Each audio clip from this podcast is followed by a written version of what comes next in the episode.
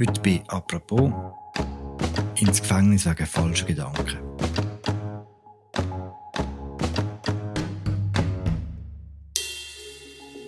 Die Arbeit der Justizbehörden hat sich in den vergangenen Jahren ziemlich verändert. Vom Aufklären von Straftaten hin zum Verhindern. Eines der wichtigsten Instrumente dabei, die Präventivhaft. Unsere Reporterin Lisa Aschlimann erklärt uns heute apropos, wie man ins Gefängnis kommt, bevor man etwas gemacht hat. Und warum Präventivhaft auch unter Expertinnen umstritten ist. Hallo Lisa. Hallo Philipp.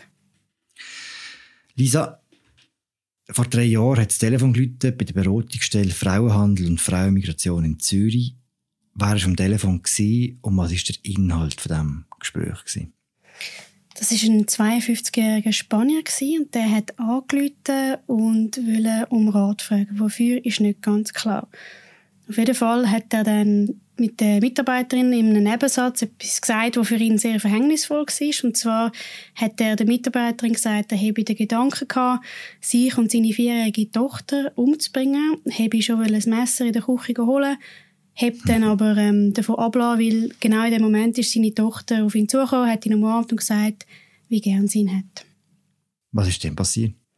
Ja, bei dieser Mitarbeiterin haben ähm, die Alarmglocke geläutet und sie hat das sofort weitergeleitet. Also sie hat dann den Cresp angeläutet. Cresp hat den Gewaltschutz von der Polizei involviert und dann am gleichen Tag ist ähm, die Polizei bei ihm in der Wohnung auftaucht, hat die durchsucht, haben ihn mitgenommen und ähm, dann verhaftet. Also Polizei hat ihn geholt, weil, weil sie glaubten, die Tochter ist akut gefördert? Genau, also sie sind davon ausgegangen, dass der, der Spanier eigentlich kurz davor steht, das, das Tötungsdelikt zu begehen. Und es war auch so, gewesen, dass er den Gedanken mehr als ein halbes Jahr vor dem Telefon hatte. Okay, aber gemacht hat er in dem Moment noch nichts, oder? Und dann wird er im Haftrecht vorgeführt. Ich glaube, so läuft es dann normalerweise, oder? Dann kommt er zu der Staatsanwältin, genau. Mhm. Und die entscheidet dann was, genau?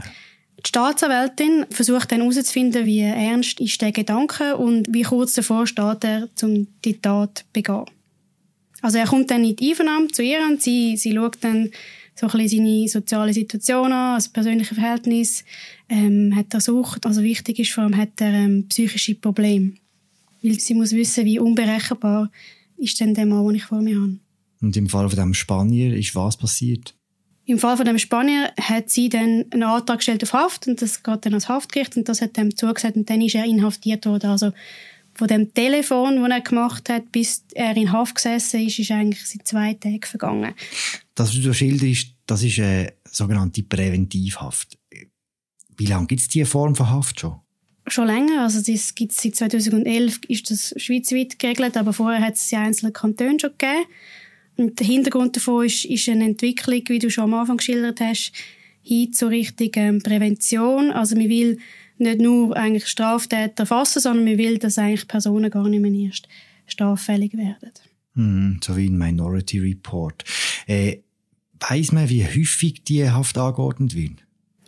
Nein, das weiß man nicht, weil es werden nicht systematisch Zahlen erhoben.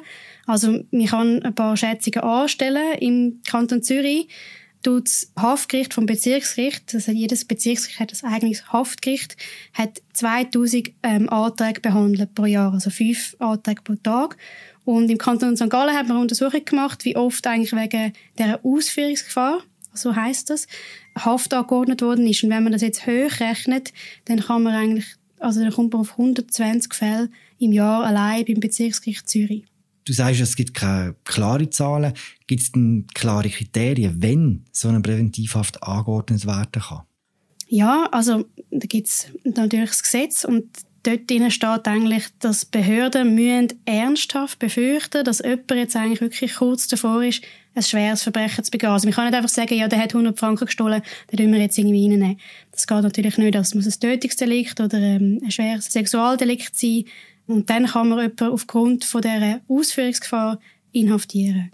Und also Haft darf man immer nur als Ultima Ratio anordnen, also wenn kein anderes mildes Mittel eigentlich möglich ist. Also zum Beispiel kannst du, das gibt es bei häuslicher Gewalt mega oft, ein Kontaktverbot aussprechen oder ein Reha-Verbot oder du kannst jemanden unter Hausarrest Arrest stellen.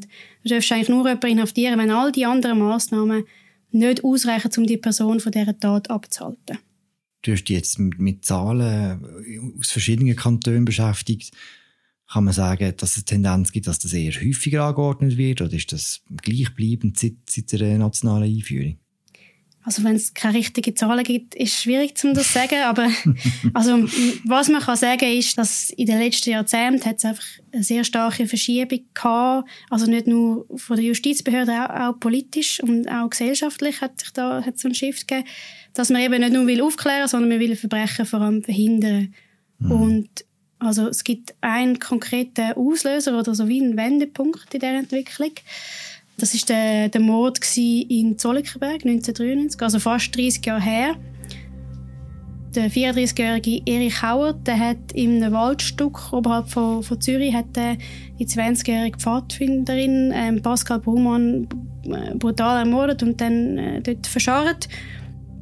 Und das Bekannte daran war, dass der Howard bereits wegen drei Morde und elf Vergewaltigungen, also sagen, Haft verurteilt war, der Pöschweiss.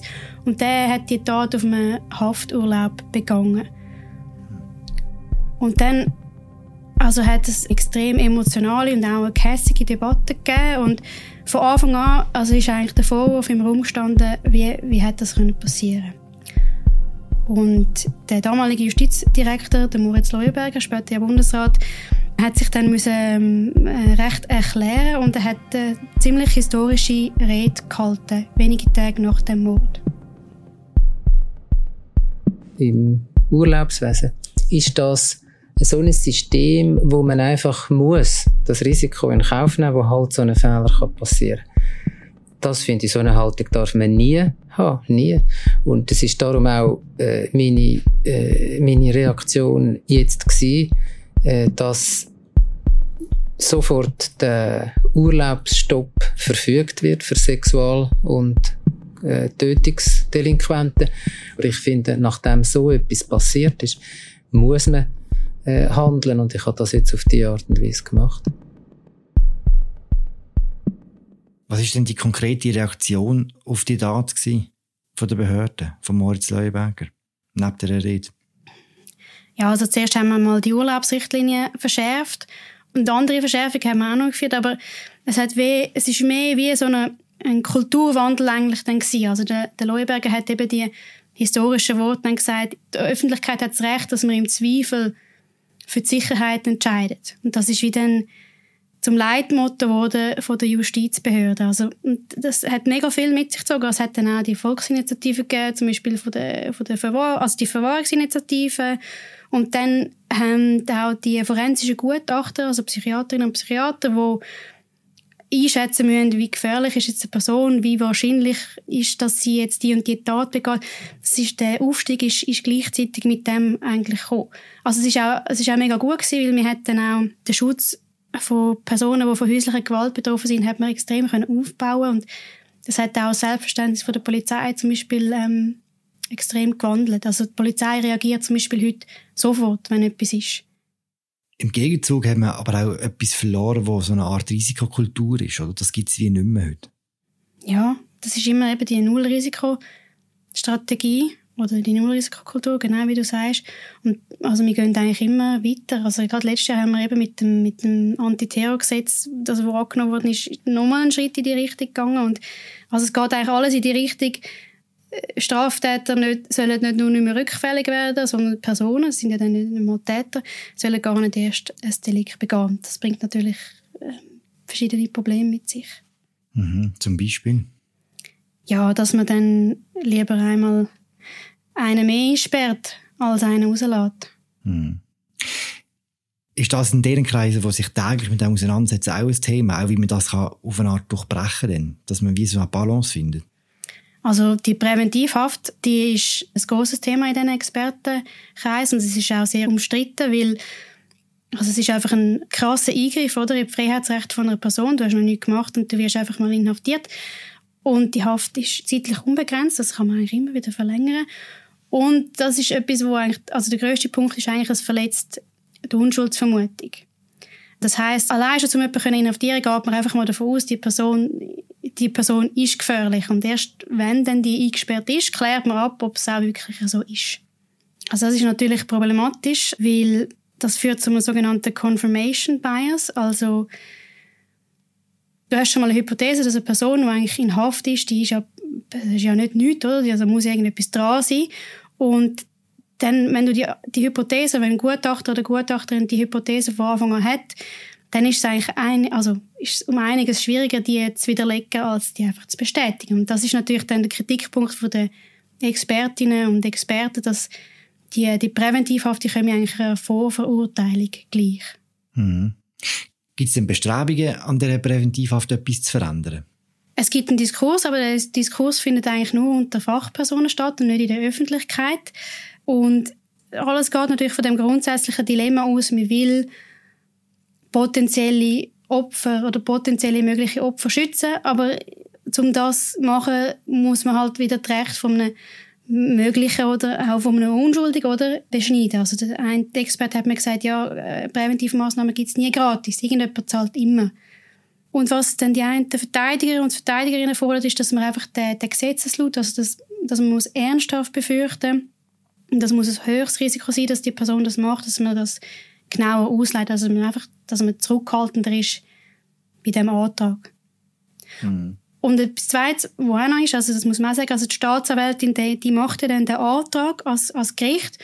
Und das ist auch etwas, was ganz viel kritisiert, dass das Haftgericht dann mega viele Anträge einfach annimmt. Und da gibt es im Kanton Zürich auch wieder keine Zahlen, aber es gibt so eine Untersuchung vom SRF, die sehr umfassend ist und die hat dann herausgefunden, also in 18 Kantonen, dass die Gutheissungsquote vom Haftgericht, wo ja eigentlich nochmal müsste alles nochmal prüfen, was die Staatsanwältin da beantragt, die ist bei 97 Prozent.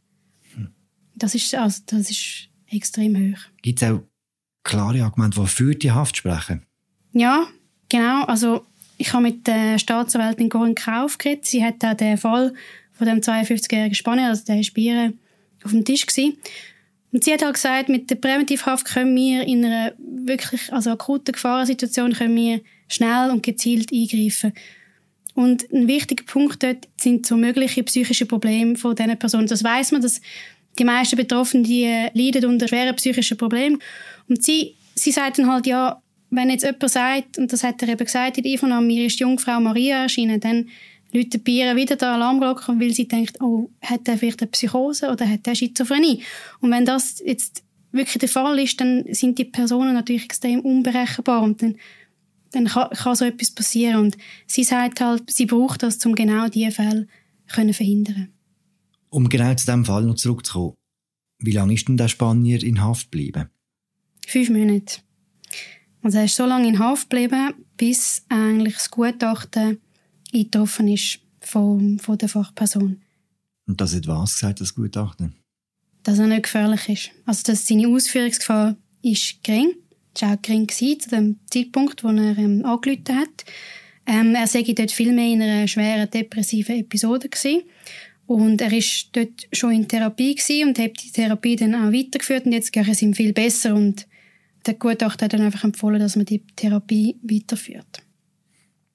Also der Mann war jetzt fünf Monate in Haft gewesen. Nachher kommt das Gutachten und sagt, äh, alles gut, man kann, kann wieder raus. Kommt etwas über, dass er so lange weggesperrt worden ist? Also normalerweise kommst du eine Haftentschädigung über, wenn du unschuldig in Haft sitzt. Er ist unschuldig, das Verfahren ist eingestellt worden. Aber er hat keine Haftentschädigung bekommen und er hat dann die ganzen Verfahrenskosten von 20.000 Franken selber zahlen. Mhm. Warum? Ja, und die Staatsanwältin hat mir gesagt, das ist möglich, weil er hat eigentlich durch das Verhalten, das er an den Tag gebracht hat, also dass er zu der Beratungsstelle gegangen ist und das dann auch eingestanden hat, dass er den Gedanken gehabt hat, hat er das Verfahren selber verursacht. Und ähm, weil er auch äh, schuldfähig war zu diesem Zeitpunkt äh, von dieser Äußerung, muss er die Kosten selber zahlen. Danke, Lisa, für das Gespräch. Danke dir, Philipp. Der ganze Text von Lisa Aschlimann wir verlinken im Episodenbeschrieb. Das war sie. Das ist die aktuelle Folge von «Apropos» im täglichen Podcast von der Redaktion der Medien und dem Tagesanzeiger. Mein Name ist Philipp Loser. Danke fürs Zuhören. Wir hören uns morgen wieder. Ciao zusammen.